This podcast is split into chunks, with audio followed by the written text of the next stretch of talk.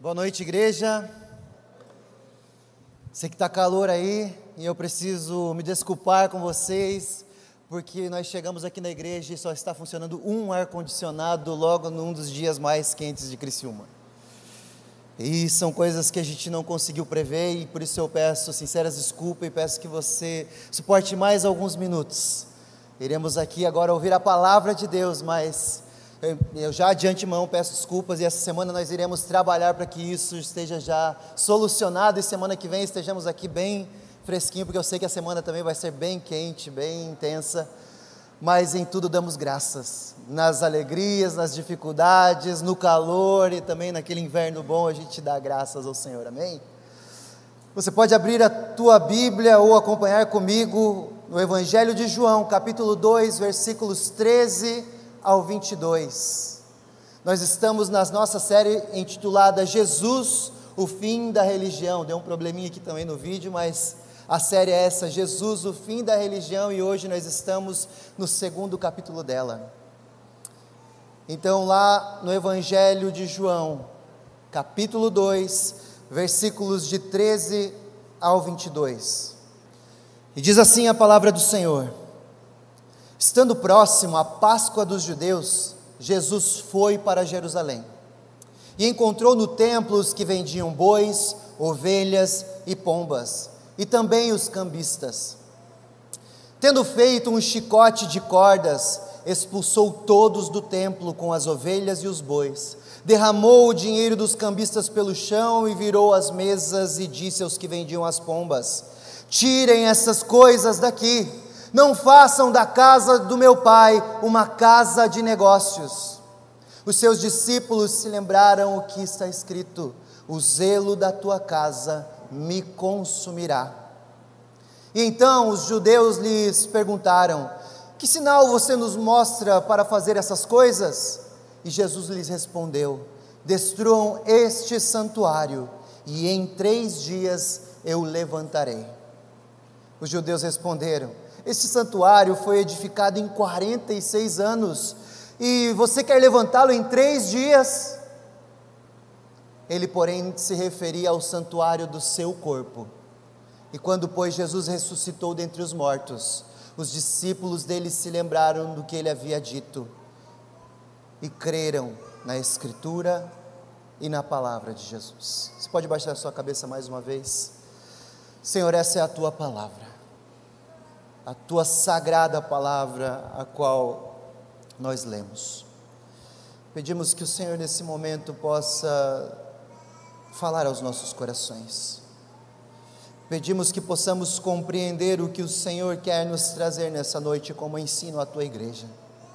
Que possamos sair daqui com os nossos corações cheios de, quem, de Ti, cheios do aprendizado do Senhor, para que ao, ao chegarmos lá fora, onde quer que estejamos, venhamos então a refletir tudo que o Senhor tem nos ensinado e que em todas as coisas possamos glorificar o Teu nome. Essa é a nossa oração, em nome do Teu Filho amado Jesus. Amém. Bem, irmãos, semana passada o pastor Bruno falou aqui a respeito da igreja de Laodiceia, lá no livro de Apocalipse. E relembrando as palavras dele, nós vimos que aquela igreja era uma igreja morna, sem vida, totalmente apática e orgulhosa. Nós pudemos aprender então que Jesus não compactua com uma vida de mera religiosidade, com uma vida de mornidão e sem fervor espiritual diante de Deus. Aprendemos naquele dia que nós precisamos nos entregar por completo a Jesus nós, nós aprendemos naquele domingo que nós não somos capazes de guiar a nossa vida sozinhos, mas precisamos de Jesus Cristo nos conduzindo. Não somos como a igreja de Laodiceia que era soberba, que havia nela então um senso de direção própria, um orgulho próprio, achando que era capaz de viver a vida do jeito que ela pretendia e sozinha com Jesus Cristo do lado de fora.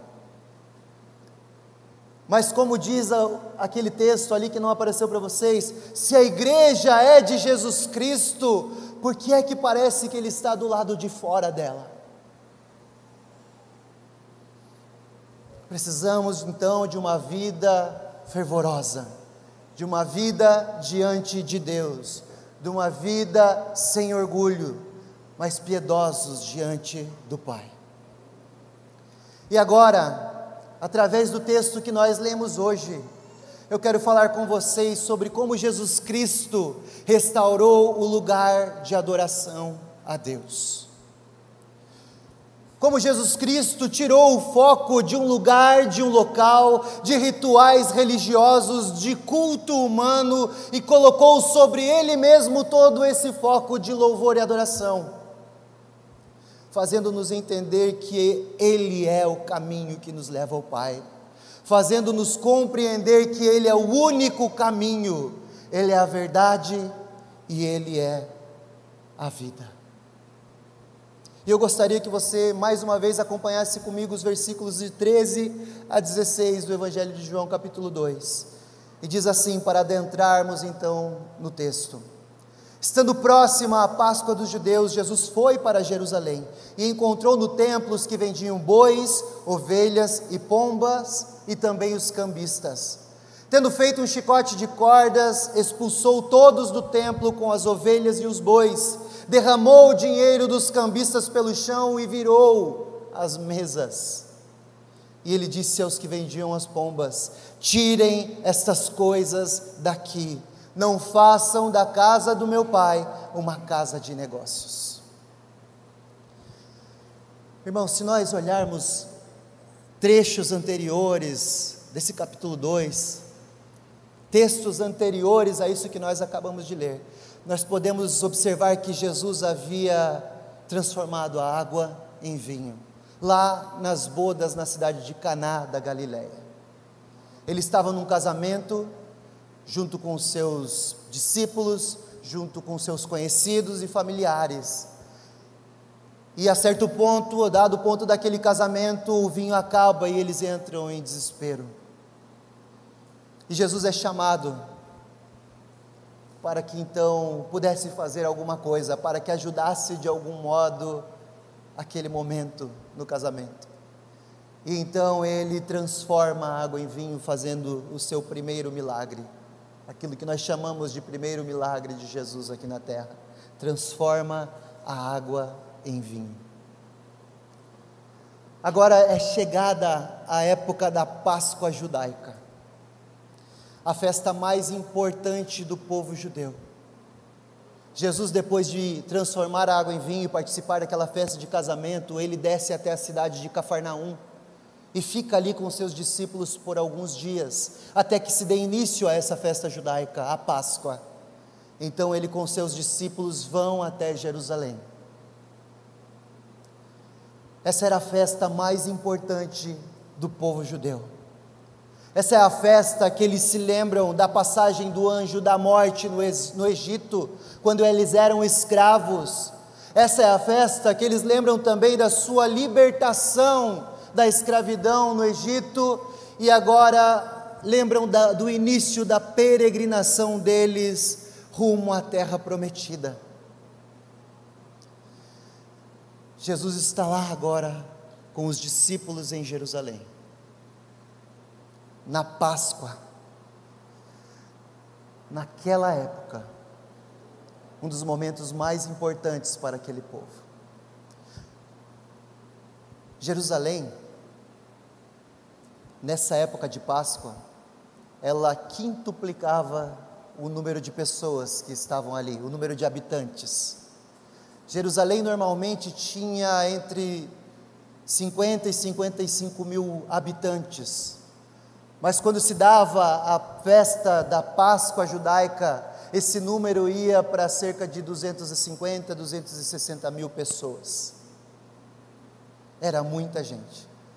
Pensa você descendo para o rincão, chegando ali em época de festas de Natal, de Ano Novo, e você se encontra no meio daquela multidão. Quando a gente vai no inverno, não tem uma viva alma mas chegamos no Rincão agora nesse período de férias, não conseguimos nem ao menos passar pelas ruas cheias de carros, cheias de pessoas, as praias incrivelmente abarrotadas de gente, era mais ou menos Jerusalém, só para você se situar aí um pouquinho.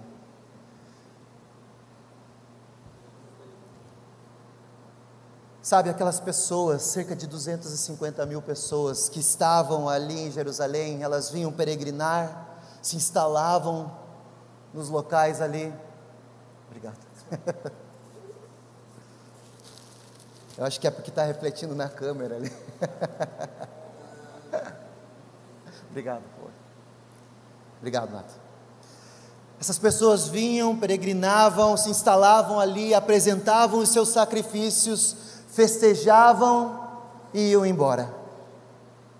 E algo muito importante que nós precisamos ter em mente nesse contexto todo de Jerusalém é de que as pessoas que vinham das cidades mais longe, elas precisavam também sacrificar de certo é, para corresponder à cultura, à tradição, ao culto.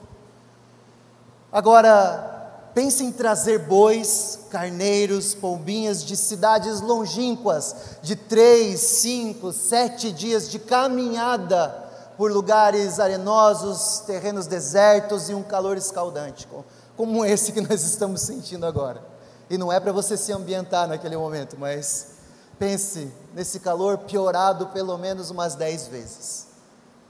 Eles teriam que trazer então esses animais eles teriam que viajar com, essas, com esses sacrifícios. Agora, chegando ao templo, talvez tenha até sido uma boa maneira de ajudar aquelas pessoas. Eles começavam a vender, começaram a vender esses bichos, esses bois, esses carneiros, essas pombas, dentro do, do, do, dentro do pátio do templo, desculpe. Talvez por uma ajuda aquelas pessoas de fato. Talvez de bom grado aquelas pessoas, olhando os irmãos que não poderiam trazer esses animais de tão longe. Agora, quando Jesus chega no templo, e ele está observando o comércio que estava sendo feito ali, ele percebe que o tom de tudo que estava ocorrendo ao redor dele, não é uma ajuda às pessoas que vinham de longe, mas havia se tornado um grande modo de ganhar dinheiro e explorar o povo de Deus. Muitos que vinham de cidades longes não tinham a moeda de Jerusalém. E aqueles que vendiam os bois, os bichos, eles aceitavam somente a, cidade, a, a moeda da cidade de Jerusalém. E é por isso que aparece a figura dos cambistas ali no texto também. Essas pessoas vinham com as suas moedas das suas cidades locais, chegavam até aqueles cambistas, trocavam a moeda ali, onde já eram cobradas altíssimas taxas de imposto pela troca, pelo câmbio da moeda, e iam até agora os vendedores de animais e compravam aqueles animais. Só que, segundo historiadores, aqueles animais estavam vendi sendo vendidos por cerca de três a quatro vezes mais do que eles realmente valiam. É aquela coisa de oferta e demanda. Procura a pessoa que precisa e vende aquela que tem. Mas eles não estavam sendo justos, desde os cambistas até os vendedores de animais. Havia injustiça e Jesus, ao olhar aquilo acontecendo, começa a se acender uma ira santa dentro dele.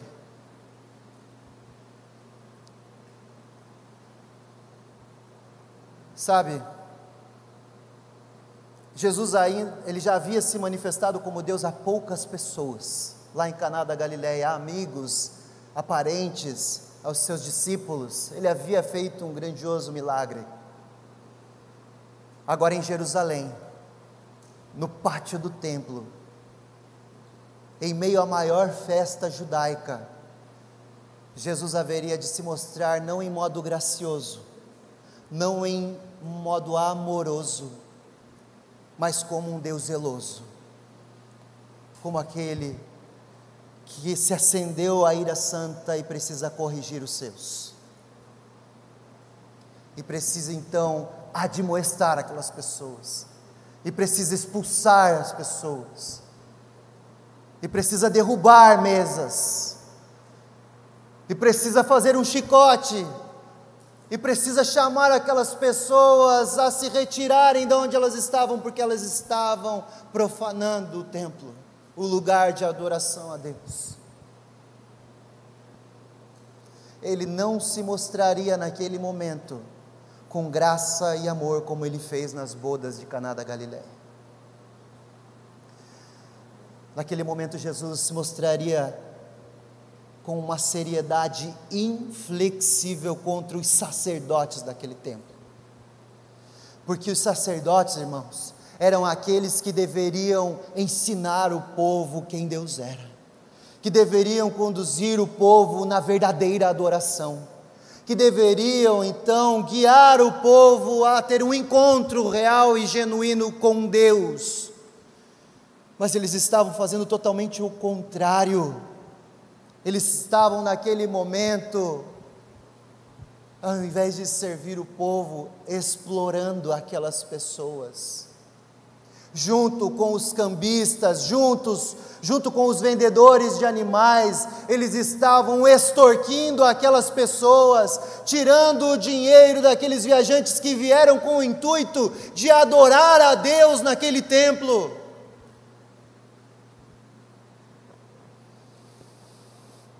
Eles, Jesus se mostrará que zeloso irado, uma ira santa contra aqueles que estavam de alguma maneira zombando da fé daqueles irmãos.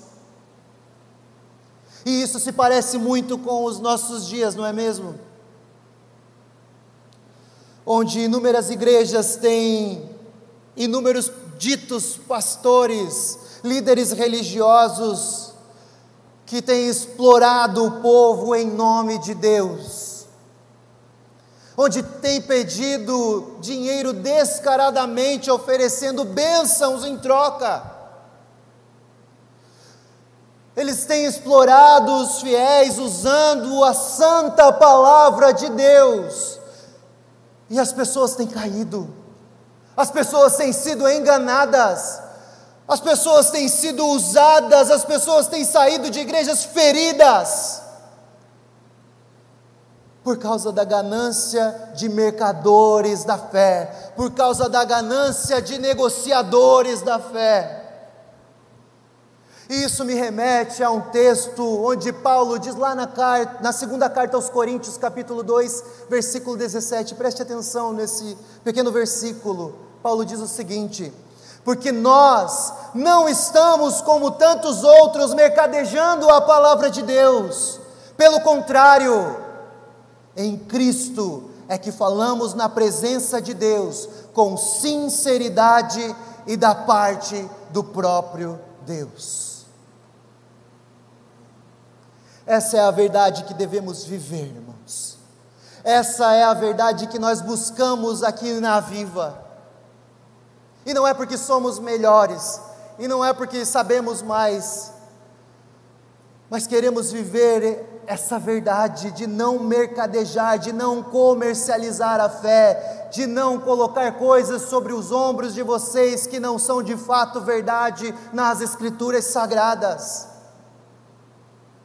Não queremos explorar as irmãos, as pessoas, mas ter o zelo que Jesus estava tendo naquele momento no templo Irmãos, nós jamais faremos da palavra de Deus um comércio, uma troca de favores ou uma troca de dinheiros. Jamais usaremos a palavra de Deus para bajulação ou para conquistas nossas próprias. Conquistas essas que vêm da nossa ganância, do nosso ego. Jamais faremos isso, irmãos. O nosso maior desejo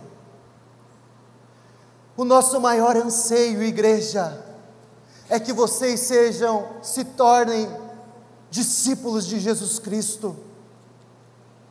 A nossa vontade mais profunda é que vocês se tornem mensageiros da palavra que salva vidas. O nosso anseio, meus irmãos, é que vocês estejam preparados para responder quando alguém perguntar sobre a esperança que há em vós. Essa é a nossa vontade, isso é o que temos buscado, e que Jesus nos ajude, que Jesus continue nos direcionando através do Seu Santo Espírito, a agradá-lo a levar o seu nome e fazê-lo reconhecido nos quatro cantos dessa terra. Pois bem, irmãos, Jesus literalmente, naquele momento em que lemos, está sentado e ele faz um chicote. Eles chamavam de azorrague esse chicote.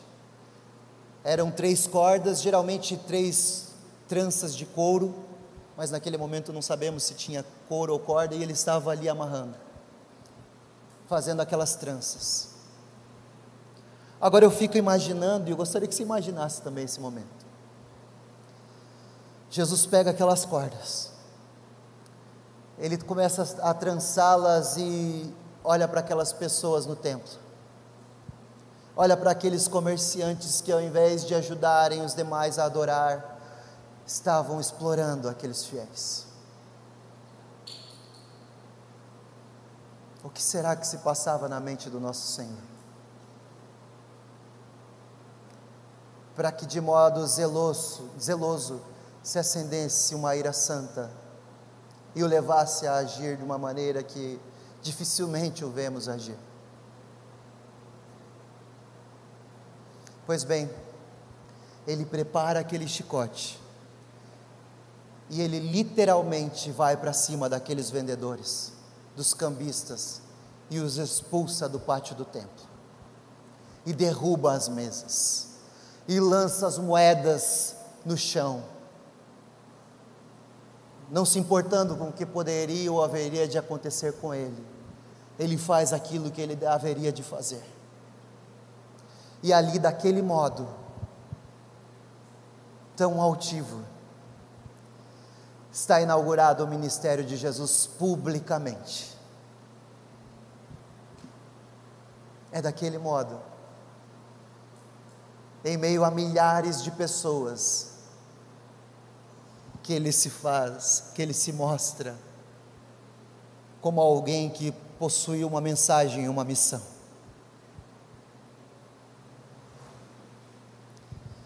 Naquele dia, na capital Jerusalém, dentro do templo, que era o centro da vida daquele povo e do culto.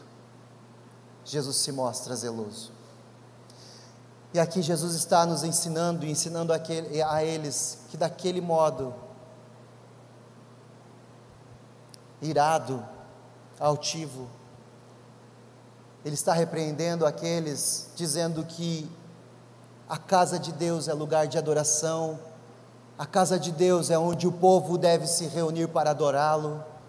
A casa de Deus não é para termos negócios, a casa de Deus não é um lugar para conquistas próprias, a casa de Deus não é lugar para barganhar com Deus, a casa de Deus não é um lugar onde nós damos apenas um cheque na semana, como foi pregado semana passada, e nós agora estamos livres para continuar o restante da semana como bem entendermos.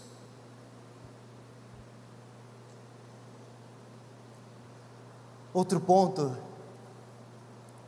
que nós podemos entender nesse texto é que o pátio que estava sendo usado para o comércio naquele momento era o único espaço aberto para as pessoas de todas as nações.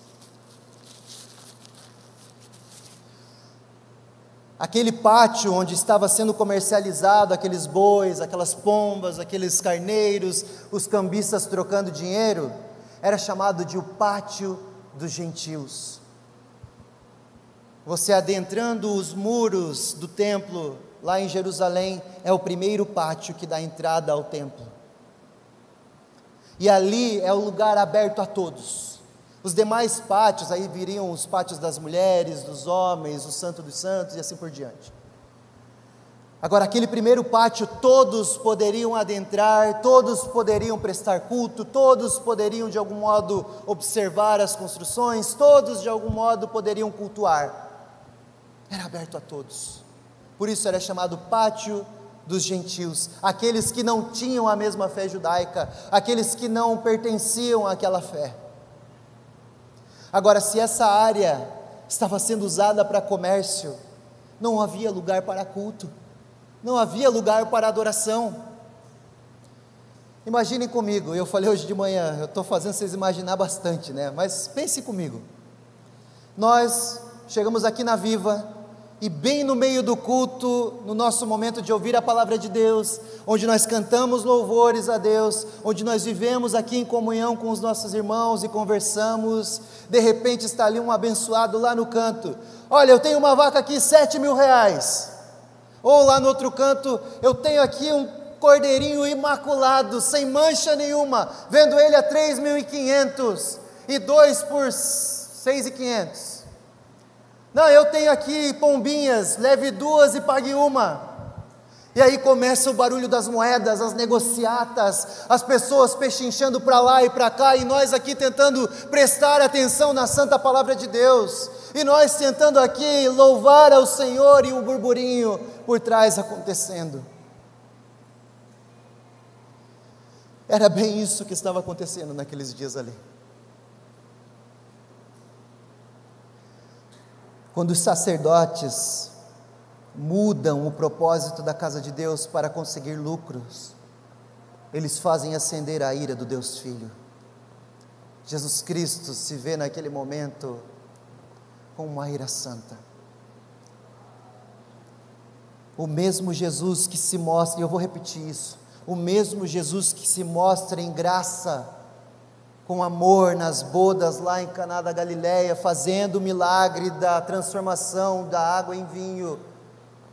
O mesmo Jesus que está festejando com aquelas pessoas, agora está irado e cheio de zelo pela casa de Deus. Me permitam rapidamente ler um trecho de um comentário do Dr. Carson. Ele é um teólogo muito conceituado e escreve a respeito desse texto aqui. Ele diz o seguinte: em lugar de solene dignidade e do murmúrio de oração, havia o rugido do gado e o balido das ovelhas. Em lugar de contrição e quebrantamento, da santa adoração e da prolongada petição, havia apenas o barulho do comércio. Era somente isso que estava tendo lá. Não existia adoração a Deus não existia um culto verdadeiro a Deus. Existia a egolatria, onde as pessoas, por ego próprio, por conquistas próprias, estavam explorando os seus irmãos e fazendo daquele lugar um comércio local. Além disso, irmãos, Jesus percebe também a falta de amor dos sacerdotes, dos vendedores e dos cambistas. A falta de amor por quê, Diego? Pelas pessoas que não eram judias, por aqueles que não professavam a mesma fé, por aqueles que não conheciam a Deus, ou seja, os chamados gentios. Ali podemos ver uma acepção de pessoas descarada acontecendo. Pois no único local aberto a todos os povos, no templo, ao invés de orações, ao invés de comunhão, a ganância e o descaso com o povo de Deus é que imperava. Estava existindo apenas conceitos próprios para ganhos maiores e as outras pessoas que fiquem para lá, porque elas não são como nós. Elas não precisam ouvir Deus, elas não precisam adorar a Deus. É triste. Eu imagino Jesus irado também nesse sentido. Quando o propósito de salvar o perdido, o pecador, não é cumprido. Quando o propósito de nos achegarmos àqueles que não conhecem a Deus é totalmente descumprido. Que nós, irmãos, possamos focar nisso, entendendo que o Senhor Jesus está falando conosco, sem acepção de pessoas, sem deixar as pessoas que não conhecem a Cristo para fora. Obviamente, não deixaremos de olhar para, para nós aqui dentro, mas ao estarmos lá fora, vivendo com esses que não conhecem a Cristo, que possamos ter total atenção neles, que possamos representar o reino de Deus onde quer que estejamos, e aqueles que estiverem lá fora, ao olharem para nós, possam ver diferença naquilo que fazemos, e que possam ser impactados não somente com as nossas ações, mas com aquilo que nós falaremos para eles, pregando o nome de Jesus em tempo e fora de tempo. Versículo 17 do capítulo 2 de João diz: os seus discípulos se lembraram que está escrito: O zelo da tua casa me consumirá. Ao ver tudo aquilo que Jesus tinha feito naquele momento, os discípulos se lembram do salmo que Davi escreveu, lá no capítulo 69, versículo 9 dos Salmos de Davi, um salmo messiânico que aponta esse Cristo que havia sido revelado para eles naquele momento. O zelo da tua casa me consumirá.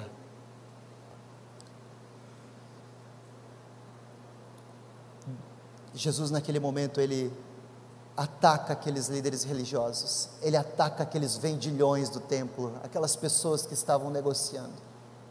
Ele declara guerra aos, espiri aos espiritualizados daquela época.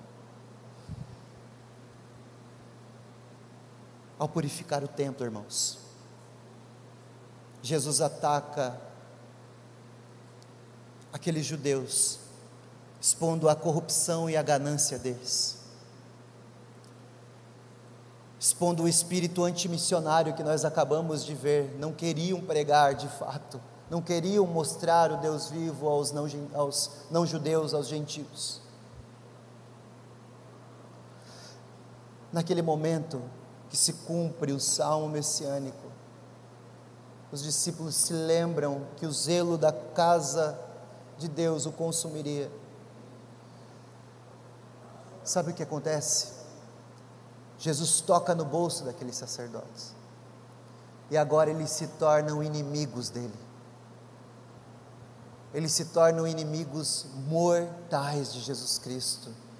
E ao lermos mais para frente os evangelhos, nós vemos que esses mesmos sacerdotes, os administradores do templo, foram aqueles que prenderam o nosso Senhor, levando-o à morte.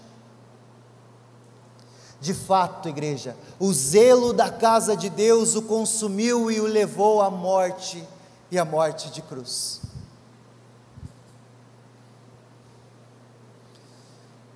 Jesus estava sendo zeloso naquele momento pela casa de Deus. E se nós nos chamamos cristãos e queremos ser parecidos com Cristo, precisamos ter zelo também pelas coisas de Deus na nossa vida. Agora, qual tem sido o teu zelo? Como tem sido o teu zelo pelas coisas de Deus de fato? Você tem sido realmente zeloso pela tua vida de oração?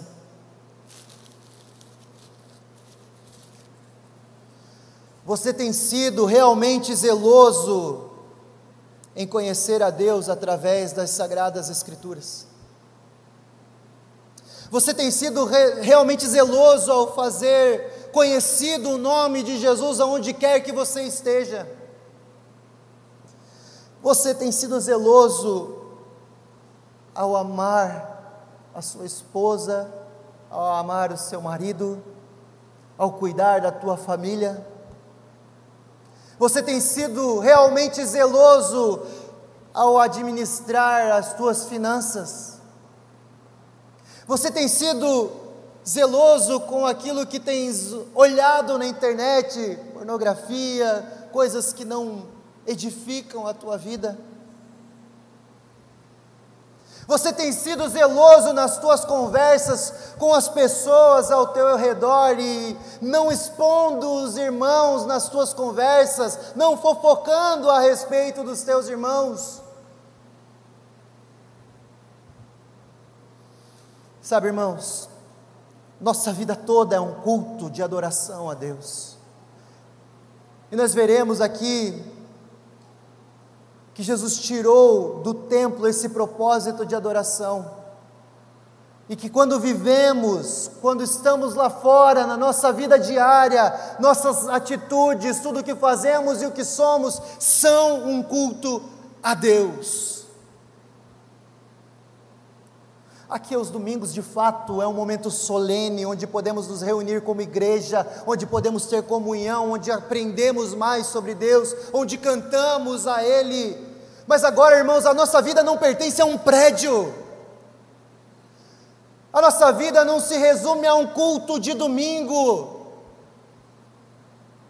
E ele não é de menor importância, é óbvio que é importante, por isso nós fazemos, é por isso que somos zelosos com esse culto, é por isso que pregamos, é por isso que adoramos, é por isso que estamos aqui domingo após domingo.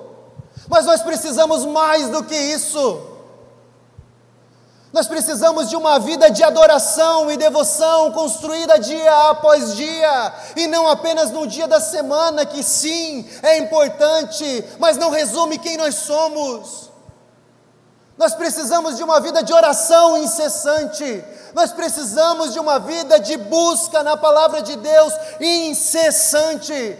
Nós precisamos jejuar diante de Deus. Se nós não temos feito isso, não estamos cumprindo as sagradas escrituras. Queremos alcançar coisas ainda maiores, mas não fazemos o básico na nossa vida. Não temos zelado por aquilo que é o nosso culto de adoração ao Deus verdadeiro.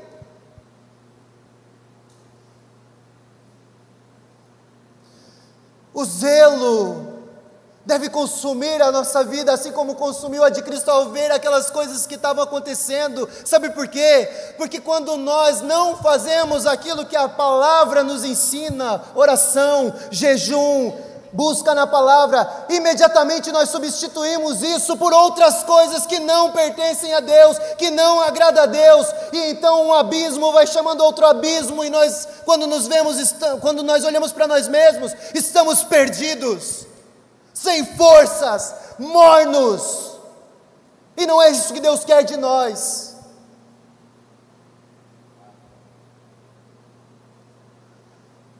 Ele quer a nossa vida inteira. Ele não quer horas da nossa vida, Ele nos quer por completo. Tudo o que temos, tudo o que somos, é dele, e diante dele nós apresentaremos. Versículos de 18 a 22, estou finalizando, diz: Então os judeus lhe perguntaram: Que sinal você nos mostra para fazer então essas coisas? E Jesus lhes respondeu: Destruam esse santuário e em três dias eu o levantarei. Os judeus responderam: Esse santuário foi edificado em 46 anos e você quer levantá-lo em três dias? Ele, porém, se referia ao santuário do seu corpo. E quando, pois, Jesus ressuscitou dentre os mortos, os discípulos dele se lembraram que ele tinha dito e creram na Escritura e na palavra de Jesus. Agora, os judeus, os sacerdotes, pedem a Jesus um sinal.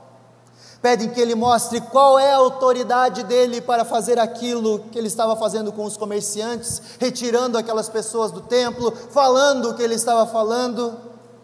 Jesus imediatamente aponta para si para respondê-los. É nesse exato momento que Jesus destrua este santuário e em três dias eu levantarei está nos mostrando que devemos olhar para Ele. É Ele que é o nosso meio de adoração ao Deus Pai. Ele tenta tirar o foco daquelas pessoas de um templo feito por mãos humanas, onde já não tinha mais o mesmo propósito de adoração, como vimos no Antigo Testamento, como víamos em outros tempos. É nesse momento, meus irmãos, que podemos entender que a casa de Deus é lugar de contemplarmos a Jesus Cristo, sendo Ele o verdadeiro santuário de Deus entre os homens.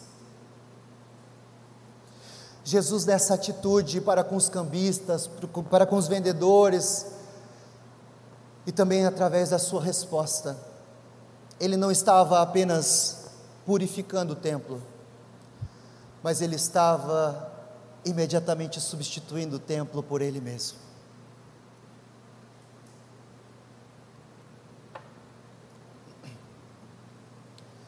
quando ele fala sobre o santuário do corpo dele ser destruído e em três dias ser restaurado, ele está apontando a sua morte e ressurreição.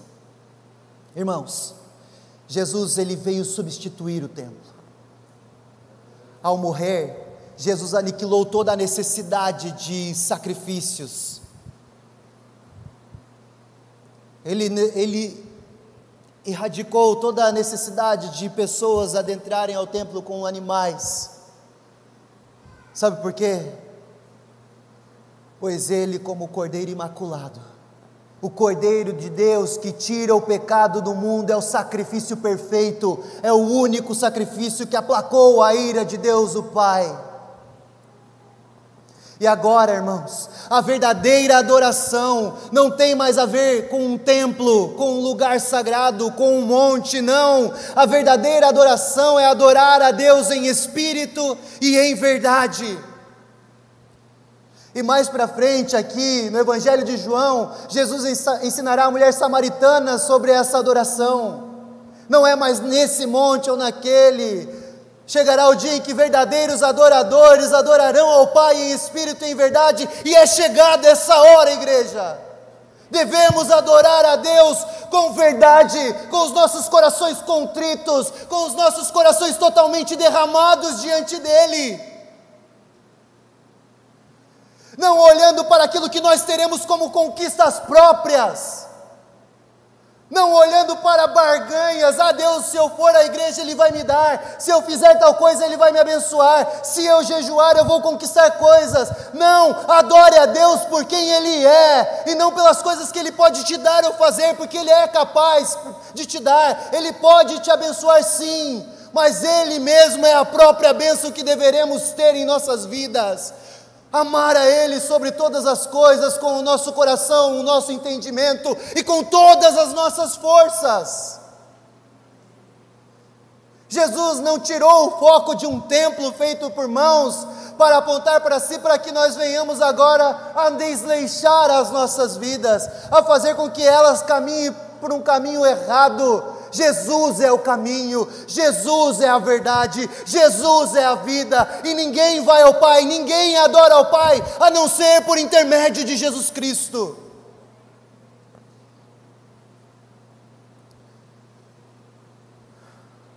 Com a vinda de Jesus, irmãos, é colocado um ponto final em todo tipo de adoração arranjada por homens. É colocado um ponto final em todos os tipos de rituais, em todo tipo de religiosidade, nós falamos sobre isso semana passada. Aqueles sacerdotes o temeram, pois ele colocou um ponto final não apenas na adoração por meios humanos, mas também ao dinheiro fácil e à exploração daqueles que estavam usando a palavra de Deus de modo hipócrita.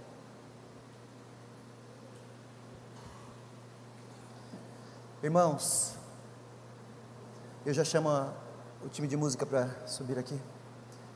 Precisamos crer em Cristo Jesus como nosso Senhor e nosso Salvador, tendo toda a nossa vida debaixo da Sua poderosa mão, vivendo dia após dia como se fossem os últimos a vivermos nessa terra, pensando sempre na eternidade na vida em que viveremos para todo sempre com Cristo. Sabe? Se o corpo de Cristo, que ele mesmo aponta nesse episódio, é o templo que foi destruído em sua morte, Jesus, naquele momento, está profetizando o fim de um sistema religioso. O sistema de leis, de rituais havia chegado ao fim. Agora a graça, agora a verdade vieram por meio de Cristo Jesus, pois Ele é o novo e vivo caminho, Ele é o novo sacrifício, Ele é o novo templo. Portanto, a nossa adoração, irmãos, deve ser restaurada através dele a nossa adoração agora. Prestem muito bem atenção nessas últimas palavras que eu vou dizer a vocês. A nossa adoração agora depende da integridade dos nossos corações, da nossa sinceridade em adorá-lo, e não de um templo, não de um lugar, não de uma religiosidade falsa, vazia e cheia de egoísmos.